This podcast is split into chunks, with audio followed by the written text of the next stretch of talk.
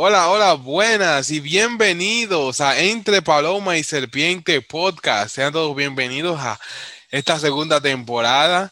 Espero que estén todos bien, la paz del Señor con cada uno de ustedes. Y en esta ocasión nos acompañan nuestros hermanos Luis y Miguel Hernández, Esmil Sánchez y un nuevo integrante, uno de los nuevos integrantes. Hay sorpresas para esta temporada, ya ustedes saben. Este querido hermano Isaí Turbi, ya ustedes saben, un nuevo integrante de Entre Paloma y Serpiente. Esto está creciendo ya. Y bueno, en esta noche, en, este, en esta oportunidad, mejor dicho, porque no es de noche, ¿eh? queremos hablar sobre un tema muy interesante y algo que ya se está haciendo muy normal, lo que es la sociedad, eh, el mundo, y es eh, la, la comunidad LGBT, que podemos decir que agrupa un grupo de personas bastante amplio y vamos a traer algunos, eh, algunas definiciones, opiniones personales, un pequeño debate acerca de lo que son estas personas, de quiénes son, de qué están haciendo. Y no sé si alguno de nuestros eh, hermanos por ahí tiene alguna definición que quiera compartir antes de que empecemos. Sí, claro. Eh, según el Wikipedia, nos dice LGBT o LGTB es la sigla compuesta por las iniciales de la palabra lesbianas, gays, bisexuales y transgénero. En sentido estricto, dice agrupa a las personas con las orientaciones sexuales e identidades de géneros relativas a, ese, a esas eh, cuatro palabras, así como las comunidades formadas por ellas. Asimismo es eh, la comunidad LGTB, como ya mencionó nuestro hermano Luis Miguel, eh, es la conformación de estas cuatro palabras agrupadas que son lesbianas, gays, bisexuales y transexuales. Además, es un movimiento que se conforma por la lucha de los derechos de igualdad para estas comunidades sexuales. Y bueno, aboga mucho por lo que son los matrimonios, etcétera, etcétera. Esto comenzó ya hace eh, varios años, más o menos en la década de 1950, donde no existía, existían palabras eh, que denominaran a las personas homosexuales o, eh, o no heterosexuales Así que se empleó este término del tercer sexo, porque no había cómo decirles. Y más tarde eso comenzó, se comenzó a usar ya lo que es la palabra homosexualidad para referirse a las personas que gustan de otras personas de su mismo sexo. Y bueno, años después apareció la palabra gay de origen anglosajón. Eso comenzó ya en la cultura de los ingleses de los Estados Unidos. Y esto, eh, a partir de que ellos comenzaron a usarla tanto, se viene popularizando. Esta situación ya representaba un, pequeño problema e incluso que por estos términos en el vocabulario eran empleados de manera despectiva por muchas personas y, no integra y no era como muy íntegra ya que se se afianzaban las costumbres familiares y conservadoras, como que no, como no, encajaba muy bien. Y bueno, eso es una pequeña parte de lo que es la historia de esta comunidad. Ahora, eh, yo quiero que me digan ustedes sus opiniones, eh, más o menos, de qué ustedes piensan de estas personas, de lo que hacen, de, de cómo son. ¿Qué, díganme, ¿qué ustedes, qué tienen en su cabeza? ¿Cuáles son sus opiniones sobre esto, sobre estas personas?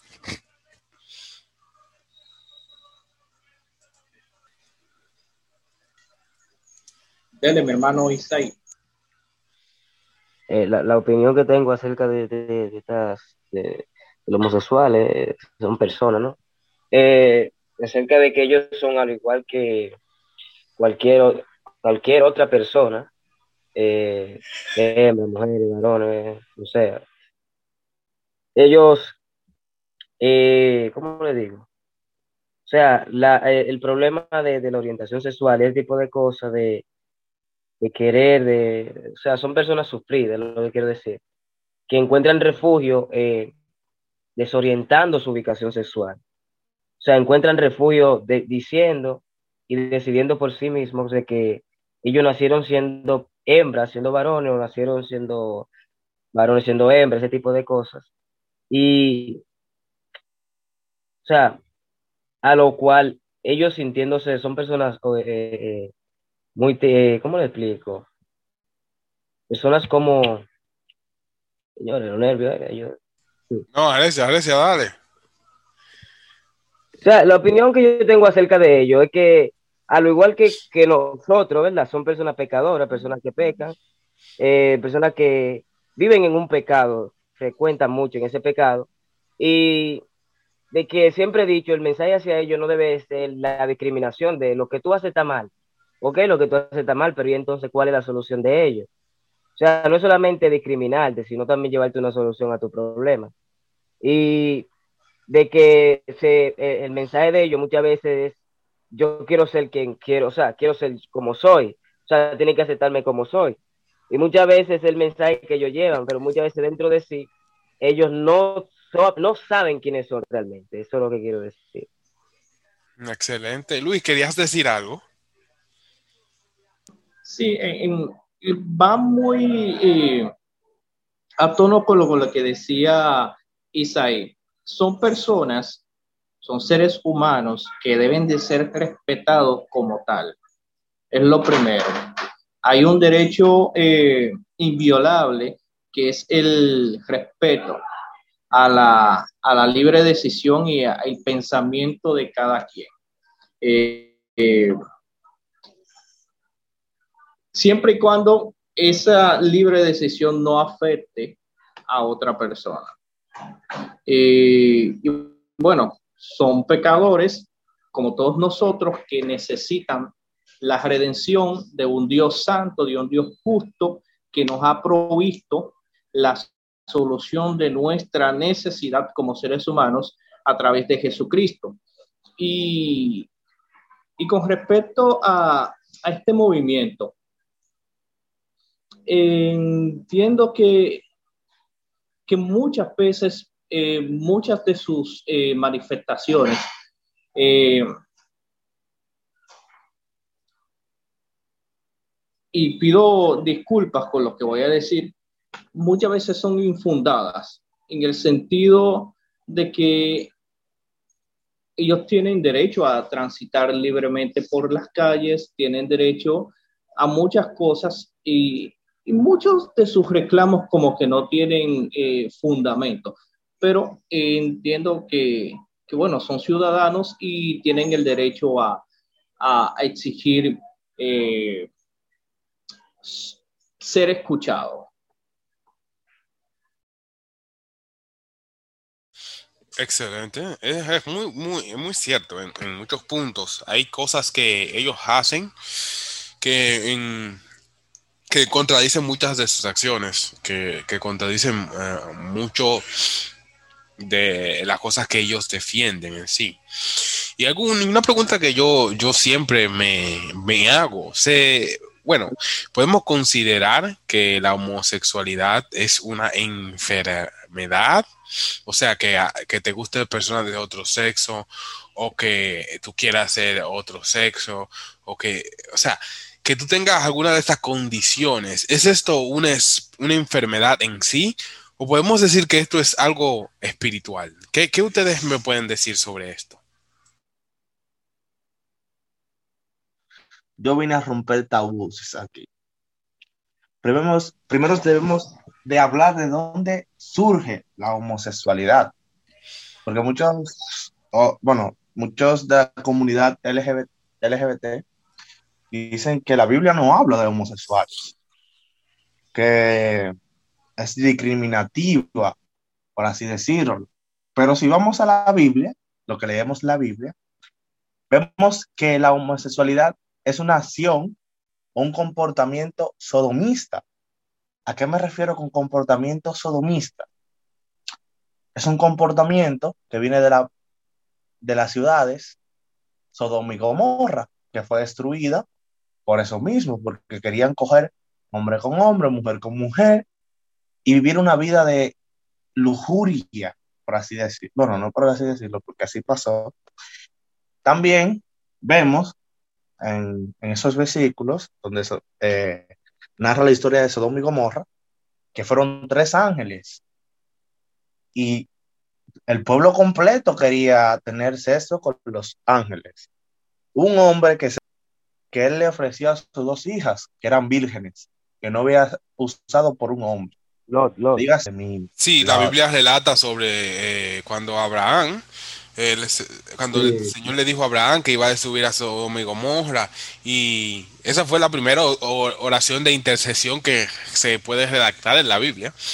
Eh, una historia muy bonita, les recomiendo que la lean, eh, es muy bonita. Está en Génesis. Eh, le puedo decir que está en Génesis, no me recuerdo el versículo. pero, pero ojo, ojo, que según la, la comunidad LGBT, eh, ese versículo nada o esos textos nada tiene que ver con lo que es la homosexualidad. Según ellos, realmente, eh, realmente sí va de la mano, sí va de la mano con la homosexualidad, porque eso es lo que se practicaba Sodom, y Gomorra. No, y que también Entonces, pero según, pero según ellos, no tiene nada que ver. Bueno, es a lo que me refiero. Ellos dicen que no, pero sí. Quien lee la Biblia se da cuenta que sí. Cuando los ángeles entraron a la casa de Lot, todo el pueblo rodeó la casa de Lot. Llámese hombre, mujer, rodearon la casa de Lot. ¿Qué pasa? Que ellos le pedían que sacase a los ángeles de su casa. Le pedían a Lot y Lot le ofreció a sus hijas y ellos no quisieron, ellos dijeron, no, queremos acostar con los ángeles. Entiéndase, hombres querían acostarse con hombres. Entonces, son cosas que narran en la Biblia. Hay muchos gays, lesbianas, bisexuales, intersexuales, travestis, eh, transexuales, transgénero, dígase, los queer, lo pansexual y un montón de significados que lo estaremos hablando en un rato, que realmente dicen que no, que Dios los ama. Claro que sí, Dios te ama, Dios los ama, pero no aman el pecado que tienen, porque es un pecado, es un comportamiento. Dígase, Dios ama el pecador, pero aborrece el pecado hay que tenerlo claro. No diga, ah, no, yo soy homosexual y yo estoy bien con Dios. No es así. Porque, ok, tú eres homosexual, practica la homosexualidad. Es un pecado como cualquier otro. No es un pecado tampoco de que, uff, el más grande, Dios lo va a ver igual que cualquier otro pecado. Eso hay que tenerlo claro. Que muchas iglesias quieren pintar la homosexualidad y la fornicación de algo muy grave. Quieren ponerlo muy encima de todos los pecados cuando no es así. Algo que se educa, se, perdón, se educa a los jóvenes en la iglesia que no tengan esos comportamientos, esos comportamientos. Pero no es que robar no es lo mismo que ser homosexual, es lo mismo. Delante de los ojos de Dios, todo pecado es igual. Llámese. Ok. Hasta aquí mi participación por ahora. Y es algo que, algo que mencionaste, cuando dices Dios ama al pecador y no al pecado. Es algo que nosotros repetimos diversas veces, pero si tú te pones a buscar en la Biblia, no hay ningún texto que textualmente lo diga. Pero es algo que, que vemos por el sacrificio del Señor en la cruz del Calvario. Y es muy cierto, últimamente, o la mayoría de las, eh, las iglesias eh, redactan o exponen al, a lo que es la homosexualidad, a la que es la fornicación, al adulterio como pecados similares a lo que es la blasfemia contra el Espíritu Santo, que es el pecado mortal en sí.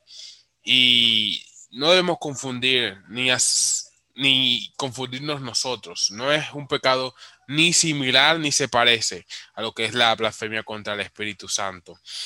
Pero ya entrando en, un poco más en materia, eh, volviendo con la pregunta que anteriormente hice, ¿qué ustedes piensan? ¿Es esto una enfermedad en sí o es un espíritu que, que afecta a las personas? ¿Qué usted me puede decir de eso? Porque es algo que las personas siempre debaten mucho y que nunca se llega como a una, a una opinión. Ok, déjame yo darte mi opinión, claro está, porque lo que yo diga no es lo que piense el otro. Todo que él tiene una forma de pensar diferente, pero yo digo que es ambas, tanto una enfermedad como un espíritu. Me explico. Todo pecado es una enfermedad. Que todo pecado es enfermedad. Escuchen el término. Y agregando, puedo agregar algo a lo que dice eh, Smith, de que sí se puede decir que es una enfermedad, ambas, o sea, porque es una enfermedad del alma, es una o sea, porque nosotros nos enfermamos según los espíritus a los cuales nos acercamos, a lo que le abrimos la brecha. Eh, y vendría siendo una enfermedad del alma, porque al final de cuentas, la sexualidad, ¿verdad? Aunque se refleje en, el cuerpo, también es algo que viene, o sea, no estoy diciendo que las almas tienen eh, sexos, o sea, no es que hay un alma varón y un alma hembra, sino de que según tú estás en, en este cuerpo, ¿verdad? hay una sexualidad la cual tú llevas de por sí, porque una hembra no lleva en sí eh, un, aparato reproductor macho, se podría decir, ¿verdad? Y por lo tanto, un varón no lleva lo que lleva la hembra. O sea, de que en sí tu cuerpo sí trae tu sexualidad, pero tú con una enfermedad de tu alma, una enfermedad que tú te contagiaste en el mundo, por lo cual le abriste brecha a los espíritus que rodean, porque la, la brecha se abren por un suceso que nos pasa aquí en la Tierra. Y yo conozco mucho, he escuchado mucho testimonio de, personas que Dios la ha librado de la homosexualidad. Ellos sí dan a entender que es una enfermedad del alma. es una enfermedad a la cual ellos carecen. Y eh, ellos han dicho que muchas veces eh, viene a, causa de después de una violación, viene a causa después de, de, un abuso sexual que le hizo un tío, un, el padre, o sea, acerca de eso. ¿Te entiendes? O sea, y al pasar ese suceso tan desastroso para un infante, una, un niño, una niña, 10, 8 y así, eh, entonces ellos cuando mayormente son hembras, aborrecen al hombre y supuestamente empiezan a amar a las mujeres. Cuando es varón empiezan a amar al hombre, porque eso es lo que hace ese espíritu. Ese espíritu lo que trata es de corromper la naturaleza que Dios implantó.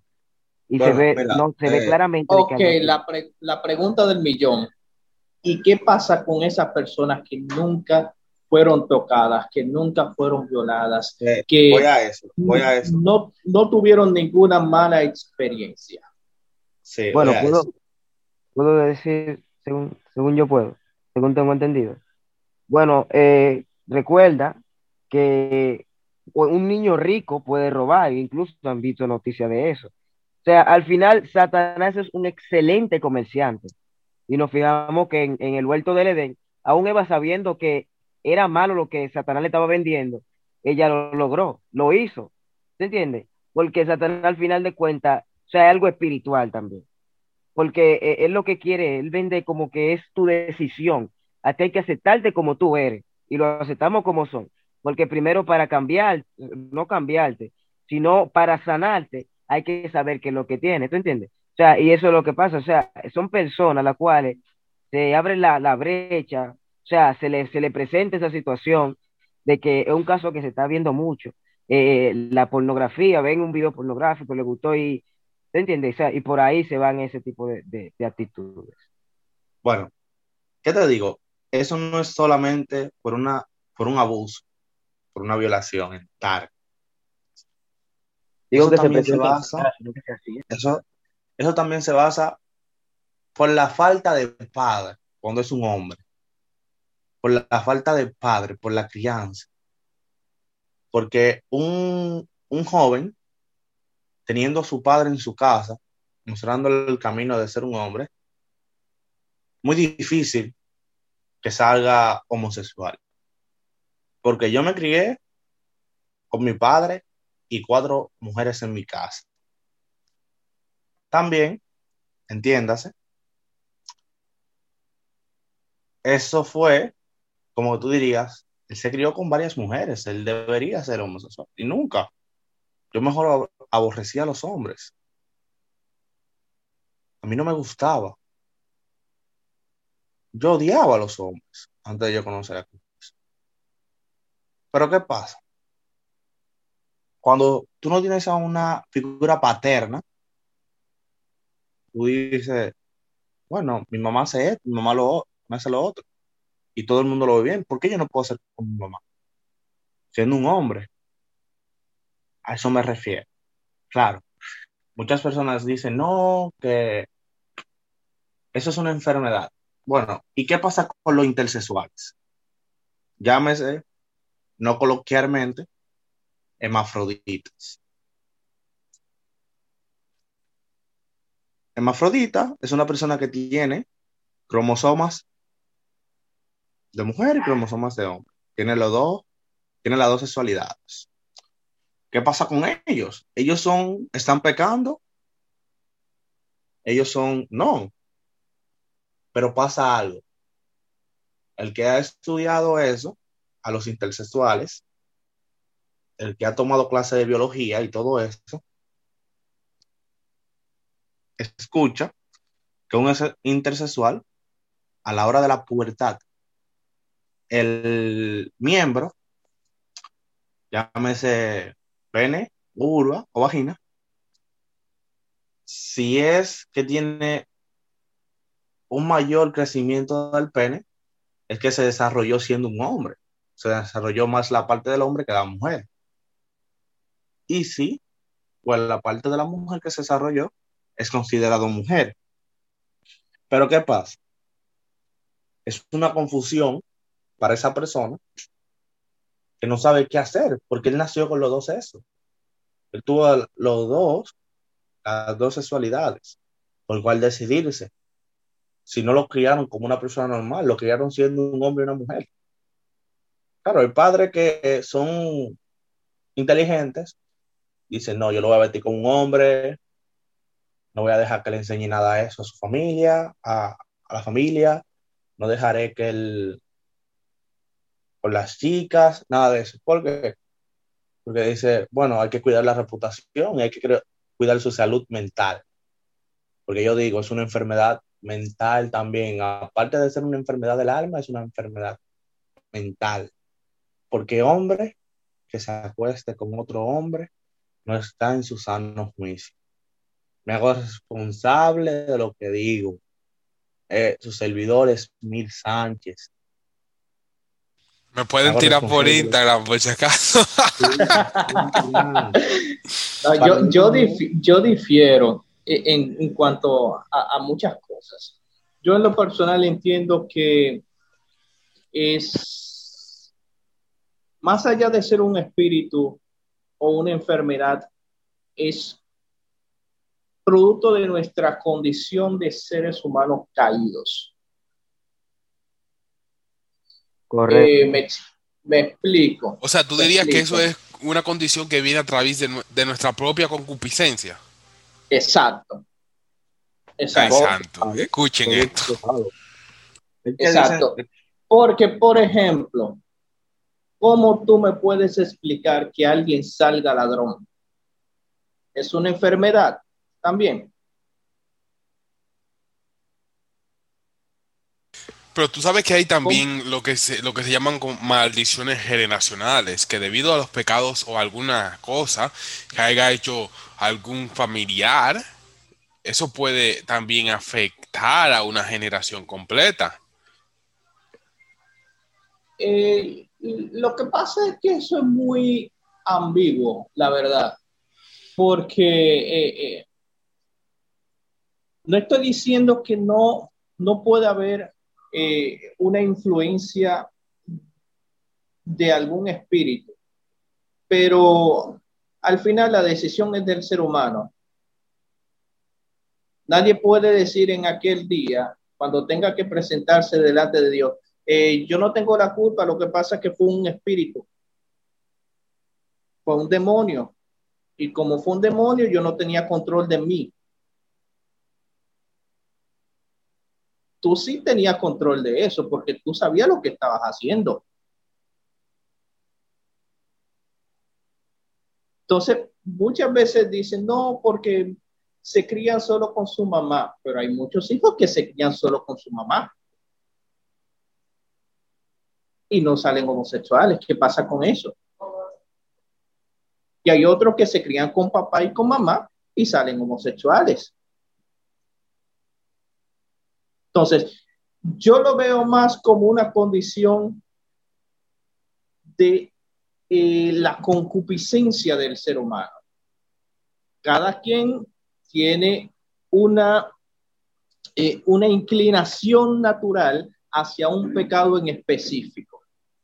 Hay personas que son más eh, inclinadas a lo, a lo que es la impureza sexual que otras. Y eso lo sabemos. Hay personas que son, eh, ¿cómo decirlo? Maniáticos sexuales. Entonces, eh, para mí eso tiene que ver más con la inclinación natural de cada quien. Cada quien es afectado por el pecado de manera distinta. Claro, no tiene que estar de acuerdo todo el mundo conmigo, pero al menos yo lo veo así. Porque si decimos que es un espíritu, un demonio o una enfermedad, le estamos quitando al ser humano, a la persona, la responsabilidad. Bueno, también puedo agregar algo. Dale, dale. Eh, eh, eh, estoy de acuerdo con lo que él dice. O sea, en sí el pecado es una decisión, al igual que la salvación. O sea, entonces Dios fuera injusto si nos juzgara por pecar. Entonces, te, te debería de ofrecer, ¿entiendes? O sea, Él vino a morir por ti y te ofreció salvación, pero Satanás te ofrece el mundo, ¿entiendes? O sea, es como vuelvo y te digo, todo es, al final de cuentas, es algo espiritual, pero no es, o sea, no es místico sino espiritual. ¿A qué me refiero con espiritual? De tu concupiscencia, de tus decisiones. O sea, si tú decides, se te presenta la brecha de, oh, mira este tipo de pecado. Me gusta eso. O sea, al final de cuentas, tú sientes un vacío, pero ese pecado te ata y no te deja salir. O sea, es al igual que la salvación. La salvación es una decisión. La Biblia, el mismo Jesús hizo la, la, parábola de los dos caminos, del estrecho y del ancho. O sea, dando a entender de que tú eres quien decide por dónde coger. O sea, del libertinaje, que eso es lo que realmente esas, esas asociaciones, digámoslo así, eh, eh, predican, venden. Ellos venden el libertinaje disfrazándolo de, de libertad. Y Cristo ofrece la verdadera libertad. O sea, es como que, ¿cómo te explico? O sea, ellos te llevan a ti, te presentan el, el, pecado. Cuando tú llegas acá al mundo, o sea, tú te, tú eres las decisiones que tomas. Porque por tus decisiones es que tú eres salvo o eres de perdición. Santo, aleluya. Escucha. No, y no, solo eso. Ajá. Dale, dale, dale. Y, y, también, o sea, cuando Jesús habla de, de, de, nacer de nuevo, y él dice, si alguno viene en pos de mí, o sea, dándote la elección de si tú quieres venir en pos de mí. Cuando Jesús predicaba que todo el mundo se iba, que Pedro le dijo, maestro, van el mensaje, él dijo, Pedro, pero si tú también quieres irte, vete. O sea, dando la opción de que todo es de tú decidir. Disculpen. O sea, todo es tu decisión, o sea, lo que tú decidas. Y es como tú dices, todo es el pecado, la salvación, es lo que tú decidas. Porque al final de cuentas, sí será el juicio. No hay juicio si tú no participas, porque entonces el juicio es solamente para Satanás y su demonio y tú puedes hacer todo lo que tú quieres en el mundo y al final tú te vas a salvar porque tú no tienes, tú no tienes culpa, al final fue un espíritu que te poseyó, no. Incluso hasta la persona que los espíritus los poseen son personas que le dan cabida, son, deciden que ese espíritu tome control sobre sus vidas. No podemos, podemos decir que... No, espera, y siguiéndolo con lo que decía eh, eh, Isaí, eh, es que no hemos entendido. Nosotros nacimos con pecado, pero no somos pecadores. Una cosa es ser pecador y otra cosa es nacer con pecado. Espérate, espérate, Luis. Luis, espérate, ¿qué fue lo que tú dijiste? Ok, ok.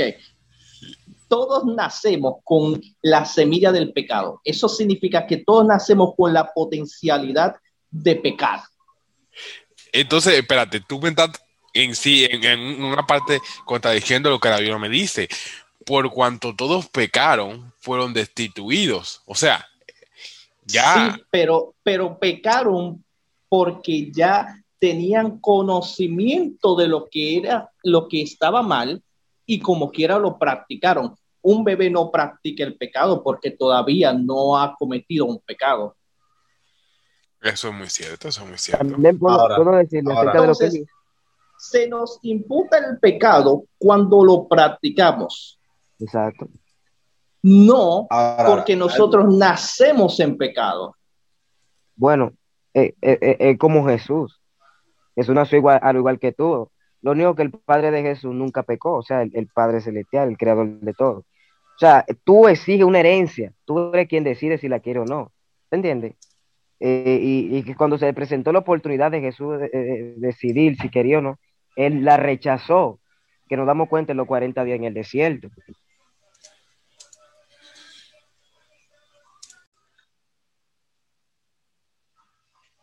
Ok, algo que yo quiero que ustedes entiendan, que entienda el mundo, que entienda todo lo que nos vayan a escuchar, es que ¿por qué pecamos? Como dice Luis, nosotros nacimos con el pecado, pero todos se preguntarán, ¿cómo así? ¿Cómo se pudo? ¿Cómo uno puede nacer con el pecado? ¿Por qué? Por Adán y Eva. Todo es producto de Adán y Eva. Eso Porque Adán y Eva pecaron.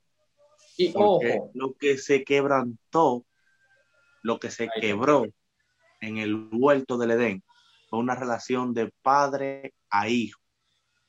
No es más nada.